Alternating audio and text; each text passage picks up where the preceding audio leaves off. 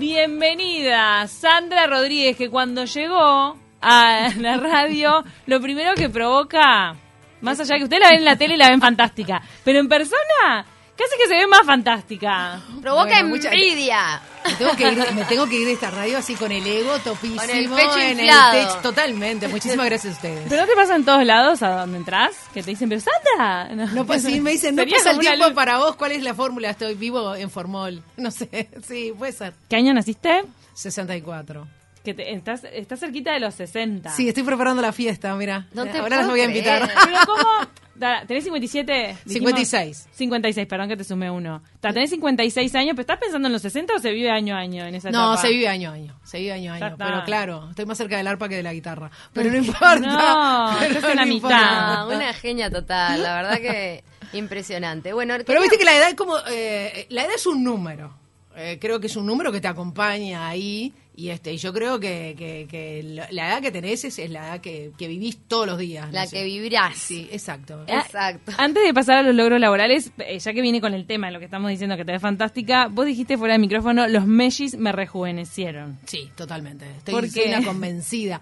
Porque los tuve a los 44 y este y yo creo que, no sé, eh, me rejuvenecieron. Porque claro, tenés que empezar a hacer cosas que, sí- que ya estás medio cansado.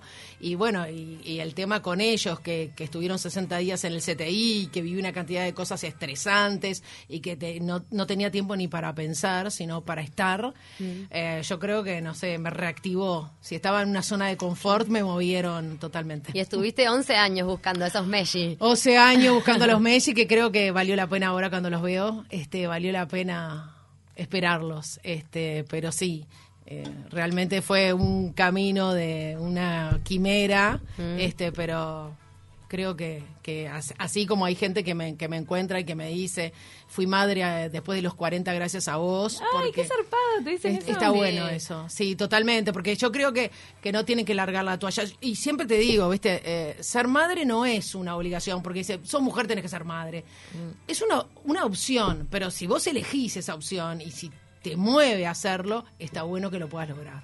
Que lo sigas intentando más allá de los fracasos como todo en la vida, ¿no? Exactamente, que no en la primera que, no, que, que, que fracasaste, no, no tires la toalla. Te han pedido palabras de aliento, Sí, etcétera. sí, sí, sí. Una, eh, sobre- eh, a, a través de las redes y, y- y de repente cuando me encuentro lo- con gente en la calle que me dice, este, y bueno, y por suerte, gracias a Dios, todas las que les he dicho, por favor, mantenerme al tanto, lo, lo lograron. Y eso es mejor, divina. mira, Merizo. Ay, Y eso es mejor, porque... Sos como un amuleto de la suerte. No, porque a veces también derribás miedos. Es un Exacto. camino de mucha erosión emocional, la búsqueda de un hijo en años que no llega, tratamientos que también te, digo, te cambian la Exacto. tema de las hormonas, toda esa parte. Es, es bueno tener una referente para, para poder compartirlo. Una ¿no? erosión, como decís vos, eh, psicológica y también en, en- en lo marital, ¿no? Con Claro, tu la pareja, porque eh, no es solo lo que lo que vos anhelás, sino todo lo que tenés que hacer y, so- y tratamientos que son a veces invasivos y que y que tienen sus horarios y que tenés que hacer ciertas cosas, tanto ella como él, y, y que a veces no está bueno. Es una No. entrega total. Total. En el momento de donde sacaste la fortaleza, Mirá, yo creo que eran las ganas y en eso eh, le tengo que agradecer a mi marido porque eh, cuando vos no tenés esa presión, porque si vos que, si vos querés algo y tenés al lado a alguien que también lo quiere, que te está mirando, no, él me decía, por mí no te preocupes. No, no, no, no, me- no me mata no ser padre, o sea, ¿me entendés? Entonces, Claro. claro, como que eso te relajaba, porque lamentablemente conozco este, parejas que, que no han podido lograr este, tener hijos y, y- y se han separado por eso. Entonces digo, como que eh, la- aquel dicho de las, de las abuelas, tras cuernos palos, ¿me entendés? Claro. Entonces digo, pará. Pero transitaste todo este proceso en un ambiente laboral de muchos hombres, donde a veces quizá la compañera mujer, esa que sepa cómo te estás sintiendo, por lo que estás pasando y todo, también es otro apoyo. ¿Cómo lo viviste desde ese lugar?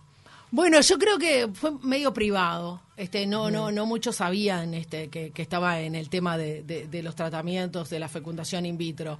Pero sí te, puedo decir que lo que pasé, mi embarazo que parecía el hipopótamo de Pampernick, porque estaba redonda.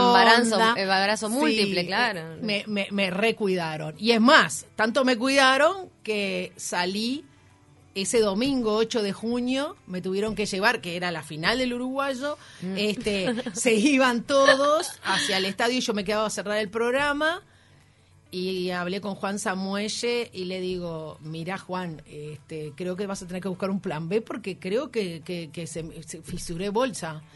Entonces ahí, bueno, buscando, Roberto tenía que ir a, a- a relatar, entonces Sí, se, sí, se sí. iban todos y digo, pa, me dice, me pongo nervioso y digo, no te pongas nervioso, pues más estoy yo. Y, me- y me- a las 11 me fui, ese 8 de junio, Pero un domingo te toca romper bolsa. un domingo, y, y tenían 29 semanas. Ahí, entonces cuando llego, que me lleva María Laura Acevedo, una de las hijas de Daniel, que también me lleva, porque dejé mi auto, me llevaron, el parto, claro. todo. Este, y bueno, y nacieron ese día. Yo decía, no, no, hoy no van a nacer. Mi, mi- y mi médico me dijo, vos tranquila, yo te dejo tres meses internada. Este, lo que te falta, lo único que no puedo frenar si es que alguno quiere nacer.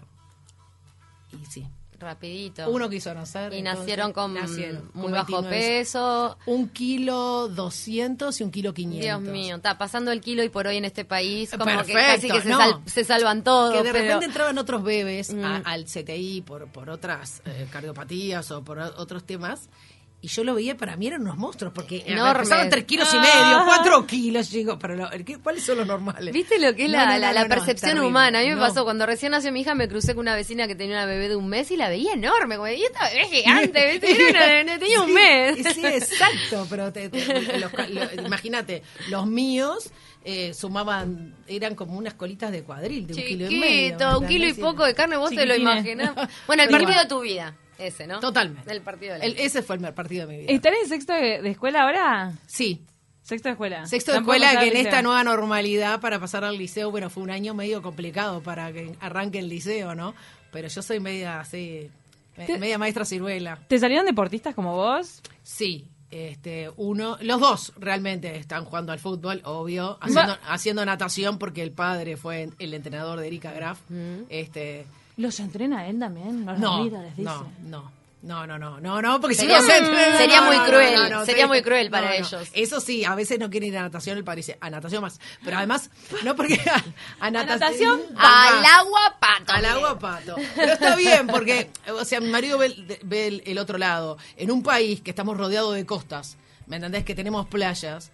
Tenés que saber nadar. Es Bien, una obvio. necesidad para que cuando vas al agua o te enfrentás en, vas en una playa que sí hay guardavías, todo lo que quieras, pero los niños tienen que aprender a nadar. Es sí la sí. línea entre la vida y la muerte muchas veces Exactamente. esa. O sea. Aunque sea aprender a y flotar. todos los veranos hay ahogamientos, no es que uno sea dramático. Exactamente. Entonces él, él, él quiere que naden por eso. ¿Les haces comentarios de, de- de su juego en el fútbol? Dado que vos también jugaste al fútbol, trabajás con el fútbol en punto penal No. hace 18 años. No sé qué. Le decís bien, bien. Sí, le digo. Siempre desde el corazón. ¿Metiste un gol? ¿Tenés, ¿Metiste fu- un gol? ¿tenés Ah, ¿te futuro? Ay, no, me ¿Y muero. cuando lo vas a ver? Ah, no, sí, son divinos, me encanta cuando hacen los goles y todo y festejan y si no se frustran. Y ya se frustran con el con el árbitro, "Ah, perdimos porque el árbitro. Yo, no, no, no. El árbitro, hay que empe- de chiquito empezar a respetar, ¿no? Bien. Este, sobre todo el- con la política del rugby, este, que viste que el árbitro, eh, la política del rugby es el árbitro siempre tiene la razón, aunque no la tenga. O sea, vos al árbitro no le podés discutir porque no es de caballero en rugby discutirle ni, ni, ni el público ni los jugadores a- al árbitro. Entonces a veces hacen rugby en el colegio, entonces los voy llevando a esa política porque si no van a tener la roja siempre. Claro. No, y ahora con el bar y todo ya. Claro, ah, eh, van bueno. cambiando esto del fair play, que en otras épocas fue distinto. Pero sí. Pero ¿cómo es para ellos tener una mamá que sepa tanto de fútbol? Porque no es común para, de repente, no es lo más común para, para un gurí de las, de las edades de ellos este, tener a la madre que realmente sepa y sepa de verdad, ¿no? Que viene con los amigos, hace un comentario de fútbol y escuchá mamá, No. Cre- creo que como que nacieron con eso, este, como que están acostumbrados. Hay uno de ellos, Joaquín, que te explico. A veces, eh, yo- a veces me da miedito porque le preguntás de cualquier, de cualquier jugador de Europa, en qué equipo está y él enseguida en tal y en cuál. Opa. Y él quiere y él quiere ser eh, y, y- y quiere ser periodista deportivo. Él, bueno. él quiere eso y, y- y se mira todo, se escucha todo, se habla todo, es hincha del Manchester United, del Manchester City, perdón, este, y de acá era hincha del tanque. Pobre, Ay. tu equipo desapareció, Qué anda buscándote un equipo. Ay, qué adorado. ¿Por Pero- qué el periodista deportivo tiene que ser hincha de cuadro chico? ¿Tenés No, una teoría no. de eso, Sandra? No, no, no, te- no, claro, lo que pasa es que eh, yo creo que para no tener conflictos, este, hay pocos que dijeron este, de qué de qué cuadro grande, ¿no? Pero yo soy defensor, eh, para mí es un cuadro grande. Este, Casi todos son de defensor Cuando era chica, no, cuando era chica era era era era de Nacional, este, porque mi madre era de Nacional, mi padre de Peñarol, entonces mi hermano era de Peñarol con mi padre y yo de Nacional con mi madre. Ahora, cuando tuve, cuando fui a la facultad de ingeniería, que, que, que estudié ingeniería, veíamos a Defensor desde el quinto piso de la facultad entrenando. Entonces, ahí con una barra nos hicimos del tuerto. Y, y- y ahí como que pude elegir. Después mi marido de Peñarol, uno de mis hijos es de Peñarol, el otro es del tanque. Este, eh, son a- amiguísimos íntimos de los mellizos de Abreu. Entonces también ven Nacional y son y, y, y hinchan por Pará, ¿y Nacional. ¿Se hicieron amigos en el colegio? Sí. Ah, qué gracioso. Entonces son, están los cuatro, van los Messi para, bueno, ellos son gemelos, porque son gemelos idénticos. ¿Los de Este, Abreu? Los de Abreu. Este, pero van to- eh, los cuatro y, y- y no- y están los cuatro y cero peleas, era cosa de Messi. Ay, no me sé. muero con esos cuatro. Por favor. Ay, los dos pares mellizos es para la película, ¿viste? Una película, Eh, pero- y ¿Cómo era esto? Sopa de gemela. Son, son re amigos y, y- y deportistas los cuatro y después se enfrentan a veces porque los de los hijos de Abreu juegan por Carrasco Polo, los míos por Náutico y a veces se, se encuentran en los partidos y juegan en contra. Está, está muy bueno, la verdad que sí. Sandra, estuviste a cargo de una edición de La Hora de los Deportes. ¿Cómo se sintió eso? De penal. Sí, se, se, se sintió buenísimo. Me llamó este Pedro Abuchalja porque justo eh, caía en Yom Kippur. eh, El uno- Día del Perdón el Judío. Día del Perdón Judío, que es uno de los días más santos en, en su festividad. Y los dos conductores naturales de ese, de, de ese, de Programa. ese programa, que son Sonsol y Gorsi, y ninguno de los dos podía estar. Entonces este me llamó Pedro para ver si, si, si me copaba la idea como desafío para ¡Ay, hacer qué algo momento, distinto. Sandra! Y yo le dije, y sí, bueno, y por suerte, te- bueno, tenía al Toto, que, que, que De toda la estuvo pro- toda la vida, y a Fernando Korch, que hoy, y- que hoy por hoy está eh, conmigo en punto penal, y después a los otros panelistas no los conocía, no había trabajado con ellos. Oscar Velo. No. Eh, Oscar estuvo Richard, Daniel Richard, y estuvo el pato Basorelli ese día. Ah, ¿Pero vos alguna vez te tocó conducir punto penal? Bueno, de hecho sí, sí, sí, Ah, antes sí. Hay veces que te había tocado. Ah, me, me había tocado. O sea sí. que pero fue esto como era más de ida, claro, esto era más de ida y vuelta para pe- pedir opinión, marcar una, marcar una polémica, este, y esto, estuvo bueno. Te fue verdad, se me fue sencillo, ¿eh? te fue sencillo llegar ahí Realmente y tomar sí. esa, esa posta. Este, realmente sí, realmente sí, y estaba bueno porque, es- o sea, yo no me tenía que involucrar en, en, en- sino que tenía que, más bien que enfrentarlos a ellos en la polémica, ¿no? Alguien decía Claro. algo que era un contrapunto con otro, este, y era como más o menos llevar los hilos. Y claro, y, y pasar de punto penal, que tiene cinco horas, a un programa de dos horas, se me fue volando. Así ¿Qué que se termina. Respiraste y ya está. Déjenme hablar, decía ella. ¿Qué pasó? no? ¿Se terminó acá? Para, pero ¿te sorprendió que te llamaran a vos? Realmente sí, y fue una grata sorpresa. O sea, a veces en ese tipo de convocatorias, si bien habla de que las mujeres ocupan otro papel, el hecho de que te sorprenda tanto te hace ver el, el machismo reinante en un punto. Decir, pa, no me esperaba que me llamaran a mí que soy mujer. Claro, y bueno, y también lo- en los comentarios de las redes, a veces que son, a veces Twitter es muy tóxico, realmente, yo las estaba escuchando con el tema que hablaba de las redes sociales, este había comentarios de todo tipo de color. Uno, uno decía, ay, ¿por qué las mujeres se meten en cosas de hombres? No sé, ah, Ay, chico, eso, vamos, siglo, pues, XX, sí, siglo XXI, ¿qué? Digo, pará, ¿dónde estamos? No es que cada uno se mete en lo que se mete. ¿Sos de En lo que tiene ganas, claro. Sí, vos sabés que eh, a veces a, a uno le contesté, y soy de contestar. ¿Sos de conte- Ah. Y contesté, Y a uno sí. le contesté en privado, porque a veces digo, ta, le contesté en privado y le digo, no entiendo este el, el ataque gratis, ¿no? Porque una cosa es cuando te ata- y me dice, es Twitter, Sandra, entendelo como tal. Ah, bueno, bien. ok, Ah. gracias. Des- des- Es Twitter, despersonalizalo. entonces, claro, pero est- estamos hablando de que hablas con alter egos, ¿no? O sea, no hablas con una persona, no estoy hablando con Camila Civil, estoy hablando con El la persona- rubia del quinto piso, qué sé yo, ¿me entendés? No, no, no hablas con una persona.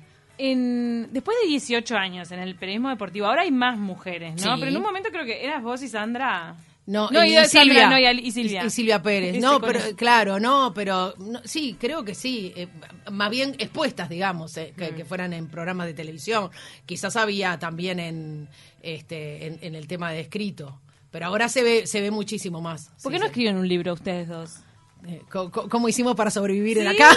re. Sobreviviendo al lo- machismo lo viví- deportivo. ¿Lo viviste como una supervivencia o te parece que fue un día a día en el que vos fluiste? No, para mí eh, fluyó, realmente. ¿Fluyó? Fluyó cuando empecé en Estadio 1, como todo periodista deportivo de este país. Sí, este, como sí, Kembar y todo, este empezó Sí. a tirar nombres. Ya no te tiro la cédula porque ya te la tiré. este, Mm, arrancamos por ahí. Y como fue un casting que hizo Juan Carlos Celsa. Yo conduje con Juan Carlos Celsa eh, Cabalgata Deportiva Gillette en el Ah, Canal mirá, 4. la Empezaba. cabalgata deportiva Gillette, me lo recuerdo. ¿Viste? Venía. Cabalgata Deportiva Gillette, Mm. después venía la mesa de Estadio 1 y después venían los partidos de fútbol en directo. Claro. Todo por Canal En 4. directo. Te despertabas Exacto. con la cabalgata. Exacto. Este, Y y, por- fue por un casting entonces. Fue, ¿Pero sí. que era un casting de incorporemos a una mujer o un casting de No, todo? inco- eso, eh, en ese momento Sánchez Padilla dijo, quiero, bueno, Juan Carlos, tú vas a conducir, eso te lo puedo hablar más. Juan Carlos que me dijo que tenía, me acuerdo, una tapa de- del diario de la mañana, este que estábamos nosotros. Eh, vos vas a conducir, conseguite una mujer para conducir contigo. Así que no, estaba enfocado a una mujer. Bueno, Es- bien. Así que, y bueno, me quedé en ese casting, fue por un año, después este estuvo uh, un año Cabalgata Deportiva Gillette al aire, después estuvo, se fue, se movió Estadio 1 para Canal 5, fue todo el accidente que tuvo Sánchez, eso, eh, ese programa quedó solo con Estadio 1, y bueno, pero fue una buena experiencia de que- donde hice piso ahí, que creo que me llevó al el ser deportista. Yo siempre digo que el periodismo me encontró a mí por ser deportista Eso y no yo estudiar periodismo deportivo, que ahora sí hay academias y se estudian y la católica y qué sé yo y carrera de la ciencia de comunicación y, brr, y todo el resto. ¿Pero vos te imaginabas desde más chica, adolescente, la No. comunicación o lo tuyo era el deporte porque te gustaba ejercerlo? Exactamente. Y bueno, después se, se apa- se apareció esa, esa, esa, esa oportunidad y, y- y la tomé yo. Este, lo mío era el deporte. Pero entonces arrancando en Estadio 1, vos desde, el- desde el día 1, valga la redundancia, pudiste meter comentario deportivo. Ahí hacíamos no fútbol, ¿eh? Eh, Cabalgata Deportiva Gillette pasaba por todos los deportes menos, Mm. Menos el fútbol, Menos que el fútbol, pero que tenía, que tenía baby fútbol. Ah, bien. este, que tenía, y que yo iba a las canchas a hacerle notar a los niños, qué sé yo. y ahí Estaba aprendías Y ahí un poco, aprendía. también de la, de la técnica, la- de todo. Exacto. Quería preguntarte, porque a mí el otro día estuve, estaba viendo creo que ESPN, eh, comentarios deportivos, creo que estaban dando las noticias internacionales de fútbol, y me parece que los canales internacionales, tanto ESPN como Fox Sports, ya años- Center. Sí, ya hace años están poniendo mujeres y las ponen, viste, a dar comentarios previa, hacen previa de los partidos. Ahora, el otro día miraba que les ponen ropa mega ajustada. Entonces eh, quedan como todas las, las curvas súper este, pronunciadas. Y digo, bueno. ¿Hay repente- necesidad? claro. ¿A vos te llama la atención eso? ¿Qué es? Sigue Sandra? siendo- sí. ¿Qué es eso? ¿Sigue, ¿Sigue siendo machismo? Sí, me parece, me parece que sí. Ahora, no sé que si se lo exigen o ella quiere ponerse. Ay, no, no sé, pero yo creo que Pero te llama la atención, ¿lo has visto? Me llama la atención porque parece como un, una, este, una marca registrada, pero creo que no hay necesidad. Vos estás hablando de deporte, no estás en un programa de modas, no sé, pero digo... Siempre son monísimas. No, no, O sea- eh, está bien, es una cosa no quita la otra. Puede ser, por ejemplo, pueden ser monísimas y saber mucho, o, o pueden utilizarla este, como un, un objeto, decoración, pero pero creo que ellas demuestran que saben. Ahora, yo creo que no hay necesidad de la minifalda corta, no sé qué. Ahora me van a pegar palo a decir que es envidia. Pero yo creo que no. ah, pero no Sandra, si vos querés ponerte un vestido, que no, ¿eh? Pero claro, no, no, pero Eh, no, no mira, es mi target. envidia no es. Envidia no es.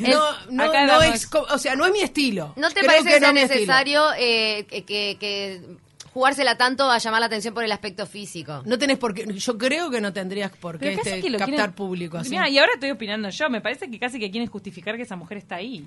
Porque en realidad ella puede ser fea, puede tener kilos de más y podría estar vestida normal en vez de toda reventada con el coso todo ajustado y, y- y que sea su aporte importante como el de los hombres, que los hombres están ahí con su traje Lo que y tranquilos y a veces narigones y feos. Lo que uno Claro, tiene no, está sobrevalorado, exactamente, Claro. se sobrevalora entonces la, la belleza. La Claro, belleza ah, Estás ahí, pero bueno, tenés que ser súper mono y tener una, Ah, una claro. ropa sugerente. ¿Por qué? ¿Por qué? Ahí está, eso, justamente. molesta ¿por qué? mucho. Ah, bueno, estamos en la misma línea. No, y oh, el otro día, porque yo sabes que a veces cuando los escucho digo, qué bueno, qué bueno, qué bueno, qué bueno, y después cuando las veo con el atuendo me, me revienta. A mí me pasa que me, que me molesta, o sea, pienso que tenemos que llegar a un momento en donde cada uno luzca como se le cante y como quiera y como sea su estilo. Porque tampoco tiene por qué privarse a alguien de Exacto. vestirse sugerente si quiere. Pero ¿por qué esta exigencia? ¿Por qué a los tipos no les ponen musculosas apretadas? Ay, claro, si van a hablar de deporte, que que, tenga- mueve- claro, que y mueva los que muestre los ravioles. perfecto, ¿no? ¿Entendés? Los Claro. ab- sí, los abdominales de Cavani. Si ¿Por no son no- Cavani, no vas. ¿Por qué no tiene los ravioles y le ponen la musculosa ajustada porque va a hablar de deporte? No, sé qué? no, no es parejo. Incluso en los noticieros en otros países, en Argentina, vos ves a las mujeres de la tele, todas con unas minis, unos escotes, de no sé qué, y a los tipos siempre igual, con el trajecito, la, la camisita. Bueno, empecemos a desvolar a los tipos también. Y a su vez que, la mujer- que, que los hombres pueden seguir durante muchos años y mantenerse y, las mujeres llegas a una edad y te sacan, ¿no? El pelado Cáceres estaría re de acuerdo, si siempre se desbola Ay, solo. Otra, ¿qué al- necesidad? Al pelado Cáceres a conducir un programa. Claro, pónganlo, así lo vemos todas. Bueno, pero más allá de eso. Ideas, Mi- ideas que Mi pregunta acá va más allá del aspecto. ¿Qué pasa con esta tónica combativa que muchas veces tiene el periodismo deportivo? De, de opinar, de opinar fuerte, de discutir. Eh, ¿Te parece que, que aporta? ¿Te tuviste que adaptar a eso? Porque van como un poco más allá de la información, ¿no? No, sí, eh, es- vende. A la gente le gusta. A la gente le gusta ver sus opiniones encontradas. eh, Que, que- que se encuentren las opiniones que vos no podés tener con, con el vecino que opina distinto que vos. Entonces, le gusta que haya dos opiniones, porque si no sería como una cara lavada. Imagínate, ah, todos, sí. No, todo- pero es todo como sí. más, claro. Eh, eh, Em- es- a es- veces es como un show. como Es un más show, debate periodístico pero- que, que información muchas veces, ¿no? A veces sí, pero, pero, pero tiene la info. Pero Claro. la info. Y, y- y es justamente lo que yo tenía que buscar en esa, en esa polémica que te dije de la hora de los deportes, buscar el contrapunto para que, para que te atrape de alguna manera. O sea que ¿no? nadás como pez en el agua, no es algo a lo que te tuviste que adaptar, tu personalidad te permitió sentirte Sí. cómoda ahí. Sí, sí, sí, sí. Pero viste que se ponen recalientes a veces como enojados y te sentís incómoda, ¿no? No, para nada. Es todo Me show. encanta. Me encanta, se van a dar. Peleadora, le gusta. ¿Ya No. eras media así combativa de chica tu personalidad o te fuiste formando en este ambiente? No, mi personalidad fue, sí, siempre fue así, combativa. No sé por qué, no sé. En otras vidas no sé que habré sido Te soldado. sé con yo. Sandra. Que se agarren las madres de, de ahí del fútbol, las madres de, de los cuadros y todo Ay, bueno, hice mami fútbol, sí, por supuesto. No, pero digo No, no, cuando, vas cuando a ver a ver tus a tus nenes. Ah, no, no, bueno, es- es- ese- eso es un tema, No te ¿viste? Tenés que controlar. No, no, no, porque la verdad he visto, he visto las presiones y cuando yo te decía que cuando en Estadio 1 Cubría, iba a, a- a la- a las canchas de baby fútbol, escuchabas cada cosa y ve- veías la presión que, que ejercían los padres sobre los niños. La, la máxima que, que, me quedó siempre grabada fue que le gritaban a un pobrecito, mete las patas o querés, eh, querés estudiar toda la vida. ¡No! ¡Qué horror! Pobre, no sé. Laburar. Pobre, después, eh, eh, más acá en el tiempo, vi como un go- a, un chi- a un golero este que le hicieron, ta, iban como, viste que ahora en el baby fútbol si van ganando 8 a 0 se termina el partido, obviamente. Sí, pero no ¿Para qué? que- Ah, está bien. Y al niño le iban metiendo como cinco goles y la madre se le paró atrás, le dijo tanta cosa. Vos sabés que, te- ay, qué horrible, ¿no? Ay, qué horrible. qué No, no, no, es, entonces esa presión... Pero de repente vos como, por, la, por lo que representás vos, también si, vos, si te acercás, tal vez te, te, te, entrar una piña. Sandra, No, sí, sí, no, no, claro, porque Pero no por le lo puede que decir, no, señora, mire, no le- no, eso tendría que ser lo- los directores técnicos decirle a los padres. Creo que, que está bien el ámbito del juego y todo, y todos quieren ser Suárez, todos quieren ser Cavani. Eh, ahí están, como mi hijo me dijo que yo a veces le hablo y le digo, cuando seas grande, me vas a, me vas a sacar a pasear, ¿viste? Porque vos dos varones, porque ser suegra es una raza, ¿no? A mis nueras me van a odiar. Entonces me dice, sí, mami, te voy a llevar a pasear en mi Ferrari. Ah, guau. Ah, Ah. Uh, ¡Qué sueño! Horrible. No, pero de verdad que, claro, hay toda una, unas Sí, sí. ilusiones depositadas en el fútbol porque uno ve a los referentes, a los ídolos, pero la, la- Pero la- ve- sí. la realidad es que no todos llegan ahí, No. ni habría que dedicarse a esa carrera para llegar solo ahí, ¿no? Exactamente. Y, Este. y- y vos tenés la ilusión de como el mío, que dice que va a andar en un Ferrari, qué sé yo, este, también bájalos un poco más a tierra, porque si imagínate que es como un fueguito que vos le empezás a tirar querosén. Entonces, Sí, es yo creo que tendrían que implementar la- la- la- el tarjetazo para los padres, sin duda. Ah, que juez pueda echar a Sí, los sí, padres sí. como echa el Pero, técnico. no, ¿viste? pero están- Chau, los están- roja, mi negro afuera. Los están. Pobre Eh, eh, chiquilín. Los están echando a Y los padres sí. en las canchas, sí. Qué Bueno. buena idea. Sandra, nos quedamos sin tiempo, pero no fue importa, re a mí me, linda- a- re a linda mí, charlar después de cinco horas y esto también se me pasó volando. Pasa pasa volando. Allí está Ali Jiménez preparando, preparado para su columna de historia de la jornada. Muchísimas gracias, Sandra. Ha sido un placer tenerte acá. No, la agradecida soy yo, este, y gracias a ustedes dos. Este, bueno, me voy rediosa, imagínense, de- con, el- con con- el ego por arriba. no pasa por la Y, puerta, y pero- no, realmente, muchísimas gracias por la invitación. Gracias a vos, un placer. Ya volvemos.